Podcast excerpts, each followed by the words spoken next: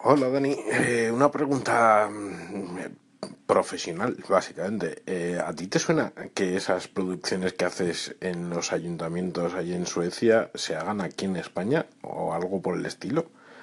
Es que me llama mucho la atención porque sé que curras mogollón para este tipo de cosas. Eso luego lo publican en webs, lo ponen a disposición del público de alguna forma determinada.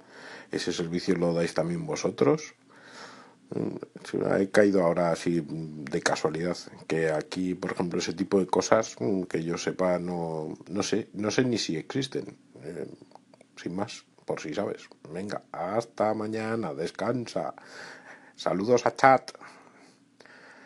Hola Lobo. Pues a ver, te cuento lo que hago yo y luego te cuento cómo está en España. A ver, lo que hago yo son eh, a ver, pueden, depende, depende de lo que quiera el cliente. Hay ayuntamientos, por ejemplo, que se lo quieren hacer ellos. Eh, lo que nosotros eh, ofrecemos es la plataforma de streaming, que el servidor y todo eso, y lo único, también les proporcionamos, si no, si no tienen eh, todo el material técnico, cámaras, emisores, mezcladoras, micrófonos, y todo el material técnico se lo podemos ofrecer, se lo podemos instalar. Luego algunos ayuntamientos dicen, no, queremos algo compacto que sea montar, apretar un motor y listo, pues también lo, se lo montamos. Tenemos unos servidores que se conectan automáticamente al, a nuestro servicio y desde vía web hacen el booking, la, reserva, si reservan día, hora y el lugar, eligen qué cámara quieren usar y automáticamente el sistema se pone auto, eh, en marcha y también se apaga de forma automática o también se puede apagar de forma manual, no hay ningún problema. Eh, luego, luego hay otros clientes que dicen, no, no, no, eh, yo quiero que tú vengas y hagas la producción tú, traigas tus cámaras, tus cables, tu cosa y luego cuando termines recoges todas las cosas y te vas. Y esto, por ejemplo, hago estas, estas producciones. Ellos normalmente lo que tienen es una, hacen la emisión desde su página web, de la página web del ayuntamiento, eh, y algunos, algunos hacen una emisión también a través de, de, YouTube. Pero no es yo de momento no me he encontrado ningún caso. Solo, solo sé que un cliente dice que quiere emitir en, en, Facebook, pero que igualmente tienen que emitir por ley eh, desde la página, desde un servidor de aquí sueco, en no, que, su información esté en California, pues como que es una que es ilegal porque esto a través como es social que paga la gente, la pagan los eh, ciudadanos, pues eso tiene que estar en Suecia eh, por seguridad. Em, incluso un ayuntamiento nos ha pedido un servidor dedicado SSL, bueno, con un montón de seguridad y tiene que estar en Suecia. Otro cliente que es de Austria nos ha pedido que también sus servidores tienen que estar en Austria, no en Suecia. Eh, en España, ¿qué se hace? Pues eh, normalmente hay, varios ayuntamientos, como el de Barcelona, por ejemplo, o el de Tarrasa, que son los que conozco, y otros ayuntamientos que sí que hacen las juntas. Lo que hacen normalmente utilizan los servicios de lo que sería la, ¿cómo se llama? la televisión local, que ellos se encargan de hacer la producción. Y ellos lo hacen con cámaras y ah, operadores de cámaras. Nosotros, yo en este caso, no, yo soy, yo estoy yo solo y con un control remoto, con un joystick, controlo las cámaras. A ver, control remoto, pero estoy ahí, estoy ahí, pero controlo tres cámaras yo solito. En cambio, normalmente en España eh, o son cámaras fijas o son eh, o hay operadores de cámara. Por ejemplo, el Ayuntamiento de, Barcelona creo que lo emite a través de, YouTube. Ya te digo, aquí en Suecia esto no, no se podría hacer por cuestiones legales. Eh, y el Ayuntamiento de Tarrasa creo que también. Hay varios ayuntamientos que lo emiten a través de, de YouTube.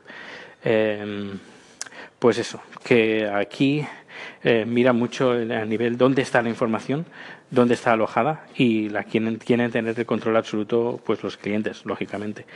Y creo que era eso. Ah, por cierto, saludos de chat. Un fuerte abrazo de chat, parte de chat. Pues nada, sigo con porque tengo más callings. Si tienes cualquier duda, adelante. ¿eh? Aquí estoy ah, para responder las preguntas que sean adecuadas. Bueno, que, que no, que sean adecuadas, que me enviéis. Sean adecuadas o no, yo las voy a responder. Hasta luego. Hola Dani, soy Gabriel. Eh, bueno, eh, antes de nada, lo que sobre lo que comenta luego poco más hay que comentar. O sea, es el truco del almendruco de sí, sí, bueno, tú empieza con esto y yo ya, como no tengo ni puta idea de lo que quiero, pues ya te iré cambiando el paso a cada paso que tú des. y bueno, pues ya iré viendo en cada versión, pues si me gusta o no me gusta, cómo me puede gustar más y ya, te, ya me iré aprovechando de tu tiempo, ¿no? Y luego con respecto al WhatsApp, a ver, eh, no es una forma muy ortodoxa, pero bueno, es solvente y segura no deja de ser, ¿vale? Porque eh, no me creo que una empresa como Facebook diga que WhatsApp tiene cifrado extremo a extremo y sea mentira, ¿no? Entonces, en ese sentido, bien, incluso tienes eh, eh, el, contenido guardado en la nube. Ahora, ahora te mando otro audio que se me está acabando este. Pero lo que ocurre con, con WhatsApp y, con Slack, eh, como decía Lobo, lo que lo más disruptor, digamos, que no que hace que esto no sea tal, es que pues muchas veces el, el, emisor, el destinatario de los mensajes, pues no lo usan, ¿no? Entonces el correo electrónico, digamos que es algo que está ahí desde siempre y además, bueno, pues tiene funcionalidades muy potentes como la copia oculta, que si se sabe usar, eh, a lo mejor un día grabo algo sobre esto porque es un tema recurrente, las, las los típicos correos que van a toda la empresa por error y que, bueno, cuando la empresa es 120.000 empleados, como me pasó a mí una vez, eh, pues luego pues se generan despidos gracias a eso y tal. Y luego, pues, otro problema que tiene WhatsApp es que no es auditable. Es decir, tú tienes un problema legal y no puedes auditar fácilmente las comunicaciones. Pero bueno, tampoco es un, drama. Un abrazo. Eh, gracias, Gabriel, por el los dos comentarios. La verdad, eh, también tuve un pequeño debate en, sobre Slack en, en Twitter. Y claro, a ver, también depende, eh, por ejemplo, a qué público vas, es decir, para qué lo usas. Por ejemplo, Slack, en mi caso, a ver que cada uno lo use como quiera. Pero bueno, en mi caso Slack no lo usamos en la empresa, que lo podríamos utilizar. Es algo que lo tenemos pendiente para utilizar, Slack. Eh, como algo interno, algo por proyectos, un grupo de personas que utiliza eh, Slack, todos nos ponemos de acuerdo, venga, vamos a utilizar Slack.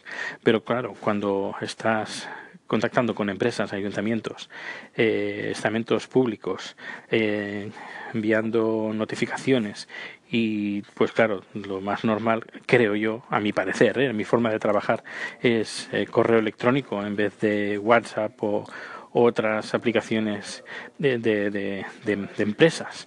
Ah, pues eso, que yo soy, a lo mejor soy un poquito chapado a la antigua, pero el correo electrónico tiene sus ventajas, también tiene sus inconvenientes, pero como tú has dicho, eh, se puede eh, bueno, si hay algún problema, es, no sé, es todo como más, eh, más estándar, más legal, entre comillas, se puede hacer, eh, como tú has dicho, que ahora no me sale la palabra, auditar eso, se pueden auditar, cosa que, por ejemplo, en, como has dicho, en, en WhatsApp o en otras que van a salir seguramente en un futuro, pues no se puede hacer. Bueno, pues eso que este tema, yo creo que, bueno, si alguien tiene alguna otra idea, pues bienvenidos son, porque ah, también ampliamos nuestra, nuestra visión, porque yo lo miro desde un punto de vista, pero también es interesante a lo mejor pues conocer otro punto de vista y probar nuevas cosas, que quién sabe. Hasta luego.